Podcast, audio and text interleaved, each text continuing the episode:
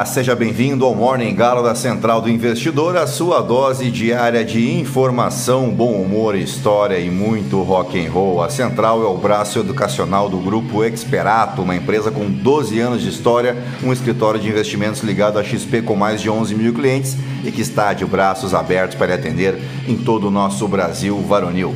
Acesse aí esperatoinvestimentos.com.br e venha conhecer o nosso trabalho. Eu sou o Felipe Teixeira e ao som de um clássico dos clássicos de Ozzy Osbourne, nós vamos destacar o que de mais importante deve movimentar o mercado financeiro nesta quinta-feira, 2 de fevereiro. Faltam 332 dias para acabar o ano e 15 dias para o carnaval.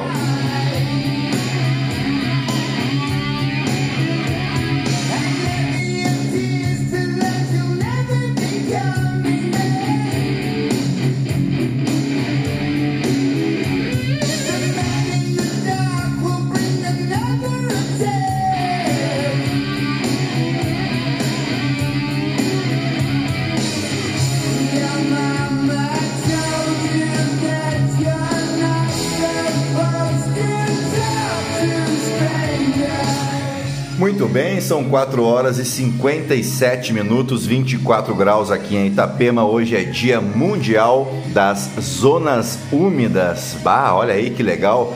Mas não é isso que vocês pensaram, não. Zonas úmidas, também chamadas no Brasil de áreas úmidas, são áreas de pântanos, charcos, pauís, sapais, turfas, permanentes ou temporárias, que normalmente abrigam uma grande biodiversidade tanto em termos de plantas como de animais aquáticos e também aqueles animais que se alimentam deles, né? Elas podem ter água parada ou corrente, doce, salobra ou salgada, incluindo áreas de água marinha com menos de 6 metros de profundidade na maré baixa, como os mangás, recifes de coral também conta e podem ser alimentados por água subterrânea, por rios ou por outras zonas úmidas que podem estar secos durante uma parte do ano, mas no período em que se encontram inundadas, é aí que acontece, é aí que é o suficiente para manter todo o ecossistema vivo. O conceito de zona úmida surgiu em 1971 durante a Convenção de Ramsar, no Irã, quando foi celebrado um tratado intergovernamental com o objetivo de promover ações nacionais e internacionais para promover a conservação e o uso sustentável, a palavra da moda aí, dos recursos naturais das zonas úmidas. E aí foi instituído o 2 de fevereiro como o Dia Mundial das Zonas Úmidas. Hoje são cerca de 150 países que aderiram ao tratado. Nos Estados Unidos e no Canadá comemora-se o Dia da Marmota. Diz a tradição já centenária que as marmotas tem o poder de prever a duração do inverno. Para saber se o verão chegará logo ou se o inverno durará mais, basta então observar uma marmota, mas tem que ser da espécie Marmota monax. Se o animalzinho sair da toca por causa do tempo nublado, é porque o inverno terminará cedo. Já se o dia estiver ensolarado, o animal se assustar com a própria sombra e voltar para a toca, quer dizer que o inverno durará mais seis semanas. Se você passou a sua infância e adolescência aí curtindo uma sessão da tarde com aquela bolachinha traquinas, aquela coquinha gelada, deve lembrar que o Dia da Marmota é tema do filme Feitiço do Tempo de 1993 onde o repórter meteorologista, que é interpretado no filme pelo Bill Murray, ele acorda todos os dias no mesmo dia, e no caso, no dia da marmota, em Punxsutawney que é onde se celebra a festa mais conhecida do Dia da Marmota, isso no estado da Pensilvânia, tá lembrado? Pois o Bill Murray então estava viajando justamente para lá a fim de cobrir o festival da Marmota para a emissora de TV na qual ele trabalhava e é assim que ele sabia que todos os dias, na verdade, eram o mesmo dia, um clássico da sessão da tarde. Bom, aqui no Brasil é dia do agente fiscal, e claro, né, temos as festas de Emanjá em Salvador, festa de navegantes, Nossa Senhora de Navegantes em Porto Alegre, porque é dia da Nossa Senhora dos Navegantes. Em outras cidades também, como a minha Canoas, minha terra natal, lá em Camaquã, Pelotas, Rio Grande, muitas cidades gaúchas, eu tenho certeza que tem feriado hoje aqui em Santa Catarina também, imagino que em outras cidades do Brasil também. Aniversaria hoje o município de Itu, cidade do interior do estado de São Paulo, lá na região metropolitana de Sorocaba, não é isso? E já foi a cidade mais rica do estado de São Paulo, sendo famosa por nela terem residido muitos barões do café e autoridades importantes brasileiras. O município teve importância especialmente no processo que conduziu à proclamação da República em 1889. Em 2010, a cidade completou 400 anos. E claro, a cidade é famosa por ter diversos objetos de tamanho exagerado, que é a fama da cidade, né? E tu, onde tudo é grande. E agora sim, depois de embevecer vocês com tanto conhecimento, vamos direto ao que interessa. Mas antes, se você gosta do conteúdo aqui da Central, nos ajude compartilhando com um amigo, uma amiga, para somar aí as outras 12.597 pessoas que não se misturam com a Jantalha. Você pode me seguir também no Instagram, no Felipe ST. E é isso aí, Jantalha, Jantalha, Jantalha. Vamos operar!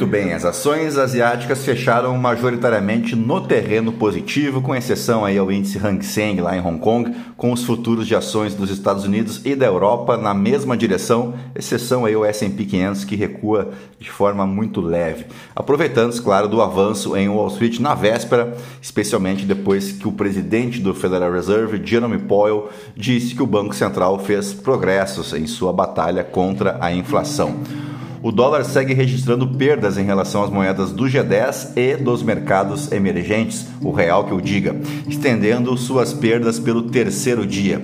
O indicador de força do dólar estava no nível mais baixo desde abril, com os investidores globais se posicionando para um potencial pico nas taxas de juros dos Estados Unidos. O comentário de Powell de que, abre aspas, o processo de desinflação começou sugere que o ciclo de aperto agressivo está começando a ter o efeito desejado de reduzir o ritmo de crescimento dos preços, ajudando assim o S&P 500 a saltar mais de 1% na sessão de ontem. Já o Nasdaq superou os principais benchmarks, fechando em seu nível mais alto desde o mês de setembro do ano passado. O posicionamento nos mercados de swap nos Estados Unidos assume que o Federal Reserve está se aproximando de cortar as taxas, já que os investidores apostam que as condições econômicas possam impedir os aumentos adicionais das taxas que os formuladores de política ainda antecipam. O otimismo seguiu também no aftermarket, com a Meta, a controladora do Facebook, avançando depois de relatar vendas melhores do que o esperado durante o trimestre de férias. Muito bem, por aqui Arthur Lira, do Progressistas de Alagoas, e Rodrigo Pacheco, do PSD das Minas Gerais, foram reeleitos para seus atuais cargos de presidente da Câmara e Senado, respectivamente. Em discurso após a confirmação da vitória, Lira condenou os atos terroristas de 8 de janeiro ao afirmar que, abre aspas, é hora de desinflamar o Brasil. Abre aspas novamente, neste Brasil não há mais espaço para aqueles que atentam contra os poderes que simbolizam a nossa democracia. Esta casa não acolherá defenderá ou referendará nenhum ato, discurso ou qualquer manifestação que atente contra a democracia. Que quem assim atuar terá a repulsa deste parlamento, a rejeição do povo brasileiro e os rigores da lei. Bom, que depende dele aqui é só a parte da repulsa do parlamento, né? Que nós vimos não aconteceu ao longo dos últimos quatro anos uh, em que ele foi um, um grande aliado de Jair Bolsonaro. Então não dá para confiar muito, né? Lira foi reeleito por mais dois anos no cargo com a maior vantagem de votos na história, desde a promulgação da Constituição. foram 464 votos, lembrando que ao todo são 513 deputados. Já o senador Rodrigo Pacheco afirmou que o país e o Congresso precisam de pacificação, mas que isso não é o mesmo que omissão ou leniência com atos antidemocráticos. Abre aspas, pacificação não significa omissão ou leniência. Pacificação não é inflamar a população com narrativas inverídicas, tampouco com soluções aparentes que, na verdade, geram instabilidade institucional. Pacificação não significa se calar diante de atos antidemocráticos, afirmou aí o Rodrigo Pacheco. O senador mineiro foi eleito com 49 votos contra 32 de Rogério Marinho, que é do PL do Rio Grande do Norte. Uh, o Rogério Marinho, apoiado pelo ex-presidente Jair Bolsonaro, que perdeu a terceira eleição nos últimos meses, né? o primeiro turno, o segundo turno e agora a presidência para o Senado. Então já pode pedir música aí o Jair Bolsonaro, tem que ser em inglês, né? E também falou aí em seu discurso que a polarização tóxica precisa ser erradicada. O discurso de ódio, o discurso da mentira, o discurso golpista que aflige e afasta a democracia deve ser desestimulado, desmentido, combatido por todos nós, sem exceções, finalizou aí o Rodrigo Pacheco. Dito isso, vamos para as principais manchetes dos portais de notícia no Brasil e no mundo ao som de Full Fighters.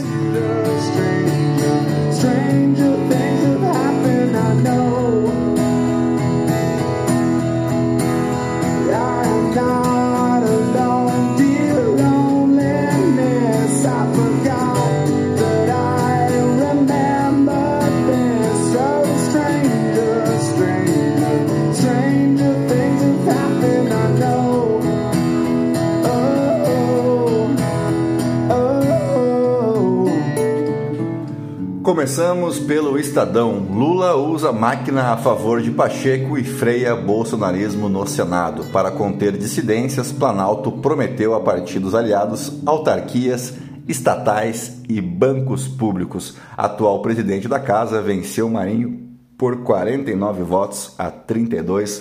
É o Centrão com tudo e mais um pouco, ou seja, como eu venho dizendo há muitas semanas, mudaram as estações e nada mudou.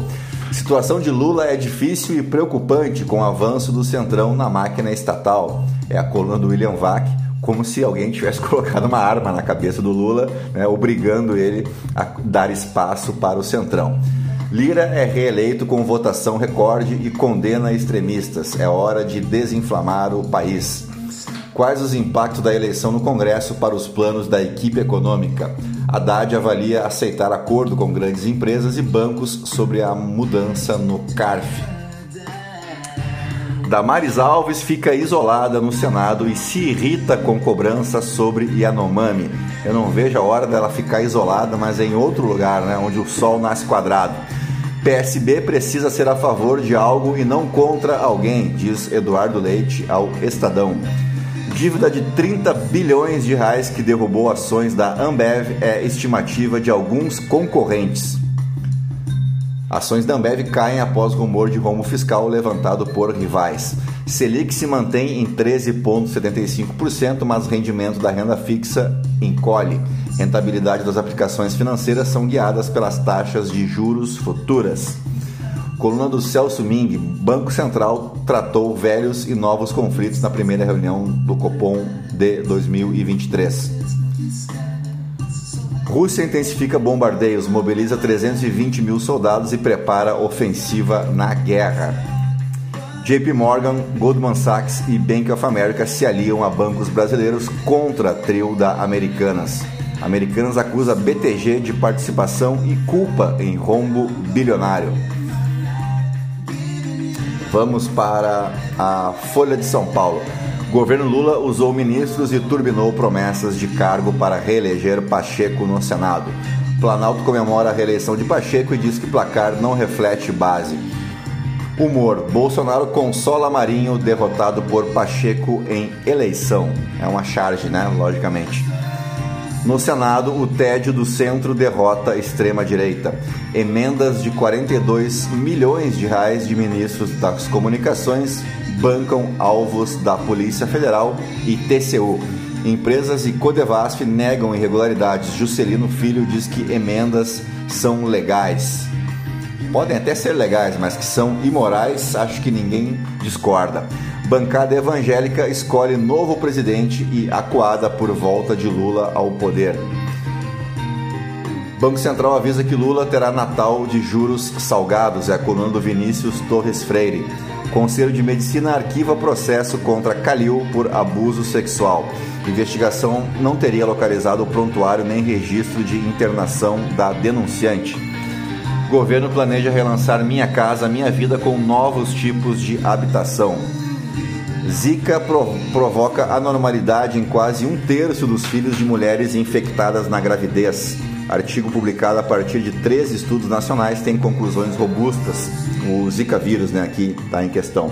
Advogado de Jorge Santos no Brasil foi condenado por integrar grupo de extermínio. Só melhora a história do tal do Jorge Santos, né? Que picareta! Uh, vamos ver se tem mais alguma coisa aqui. El Salvador dobra a capacidade prisional com mega prisões para 40 mil detentos. Coreia do Norte diz que Estados Unidos e aliados chegaram ao extremo da linha vermelha. Para regime de Kim, exercícios ameaçam transformação, transformar região em zona de guerra crítica. Putin funde guerra cultural à geopolítica e encontra pares em líderes como Orbán e Bolsonaro. O Orbán, presidente da Hungria, né? Vamos para. Isso aqui já foi, né?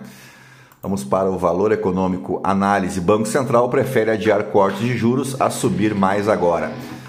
Lira e Pacheco são reeleitos na Câmara e no Senado. Pacheco critica discurso golpista. Lira fala em desinflamar o Brasil. Oi entra com pedido de proteção contra credores, preparatório para nova recuperação judicial. Justiça proíbe corte de luz em lojas americanas. Veja a lista dos 10 mais ricos do mundo. Musk não é o primeiro. Moraes de ser impossível acordo com terroristas. Crise, crises imobiliárias dos Estados Unidos. Ah, parei que saiu tudo agora. Crises imobiliárias nos Estados Unidos, a China são mais um risco global. A mesma matéria que eu li para vocês ontem né, no Morning Coin Video sai hoje no Valor Econômico. Vamos para o Globo, coluna da Malu Gaspar. Governo Lula começa agora e a fatura está a caminho. Coluna do Guga Chakra, por que Biden está distante do conflito Israel-Palestina? Coluna do Anselmo Góes. Luciano Hang quer tirar perfil no Instagram que está causando confusão. Coluna da Cora Ronai, na África como aqui. Vitórias de Lira e Pacheco favorecem pautas econômica e antigolpe de Lula, mas oposição dará trabalho. Uh, lutar contra o governo é muito difícil, diz Valdemar sobre derrota de Marinho. Ex-primeira-dama vai ao Senado e diz que Bolsonaro não teme ir para a cadeia. Celtinha Prata, bicicleta e terno emprestado, as peculiaridades da posse. Itamaraty libera lista de festa para posse de Lula, 3.500 convidados. Uh, veja clubes com elencos mais valiosos. Real e Barcelona estão fora do top 5. Manchester City segue com o elenco mais caro, mesmo sem ter feito grandes aquisições. Flamengo vence com gol de Pedro, mas não responde bem a ajustes de Vitor Pereira quem é o artilheiro do campeonato que está ofuscando Cano e Gabigol. Sérgio Cabral consegue revogar prisão domiciliar, mas segue sem sair de casa. Coitadinho, né? Coluna do Lauro Jardim, o primeiro dia de trabalho de Michele Bolsonaro. Outra do Lauro Jardim, Bolsonaro no hotel de Donald Trump. Michele chega ao Senado e diz que Bolsonaro não teme ir para a cadeia. Não é ele que tem, quem tem que ter medo. Uh, Maia, Joyce, Daniel Silveira, saiba quem são os deputados que estão no último dia de mandato. Eleição para o Senado na guerra dos placares, o palpite de Flávio Bolsonaro e o piso de votos de Pacheco. Vamos para o Poder 360. Lira está em patamar diferente de outros presidentes da Câmara. O governo recua e divulga lista de convidados de coquetel da posse. Placar no Senado deixa a governabilidade de Lula em equilíbrio frágil. Justiça proíbe despejo e corte de energia da Americanas. TRF2 revoga a prisão domiciliar de Sérgio Cabral em um processo. Dívida da Americanas soma 47,9 bilhões, dizem administradores. Venceu o meio, o moderado, quem tem poder de articular, diz Lira. Nicolas diz que vitória de Pacheco é uma vergonha para o Senado. Após derrota, Marinho agradece apoio que recebeu no Senado. Uh, vamos para o Metrópolis. Rodrigo Pacheco é reeleito presidente do Senado Federal. Pacheco teve 49 votos contra 32 de Marinho. Lira, não faça a defesa do mal feito. Quem faz errado deve pagar. Muito, uh, essa aqui não. O que aconteceu no país foi descrença na política, diz Lula no STF. Inclusive você é um dos grandes responsáveis, né? Sufoco de Pacheco na reta final gera críticas à articulação de Lula. Damares diz que nem Bolsonaro teria feito Marinho vencer no Senado. Lula liga para Pacheco e parabeniza senador pela reeleição. Sem surpresas, Banco Central mantém a taxa básica de juros em 13,75%. Uh... Ah, vamos, vamos adiante. vamos para o The New York Times. Estados Unidos aumentarão o papel militar das Filipinas à medida que crescem os temores sobre Taiwan. Uh, aqui tem um destaque no The Washington Post envolvendo os protestos no Irã. Vídeo mostra evidência de escalada de repressão aos protestos iranianos. Uma análise do post do Washington Post né, revela com nova clareza como as forças de segurança estão operando, uh, realizando prisões, espancamentos e, em alguns casos, abrindo fogo contra civis. Deixo uma dica para os iranianos aqui: é só colocar a camisa da seleção brasileira que vocês serão tratados como reis pela polícia, tá bom? Experiência própria. Vamos para o Financial Times. Perdas com ações da Adani atingem 100 bilhões de dólares após empresa cancelar venda de ações. Vamos para os aniversariantes do dia. O 2 de fevereiro marca o aniversário da cantora colombiana Shakira Isabel Mebarak Repol. A Shakira, embaixadora da boa vontade da Unicef ela que é cantora, compositora, dançarina, multi-instrumentista colombiana, além de atuar regularmente como produtora, empresário, coreógrafa, atriz e modelo. Ela está completando 45 anos hoje. E sabe quem é que está completando 35 anos também nesse 2 de fevereiro? Olha só, veja você, é o seu ex, Gerard Piquet Bernabel ex da Shakira e também ex-jogador de futebol que atuou por 14 anos jogando pelo Barcelona. Ele é considerado um dos maiores jogadores da história do clube, onde conquistou todos os títulos possíveis. Também uh, é ídolo da seleção espanhola, onde faturou a UEFA Euro 2008 e 2012 e a Copa do Mundo FIFA de 2010, atuando inclusive como titular, pelo menos na final, né?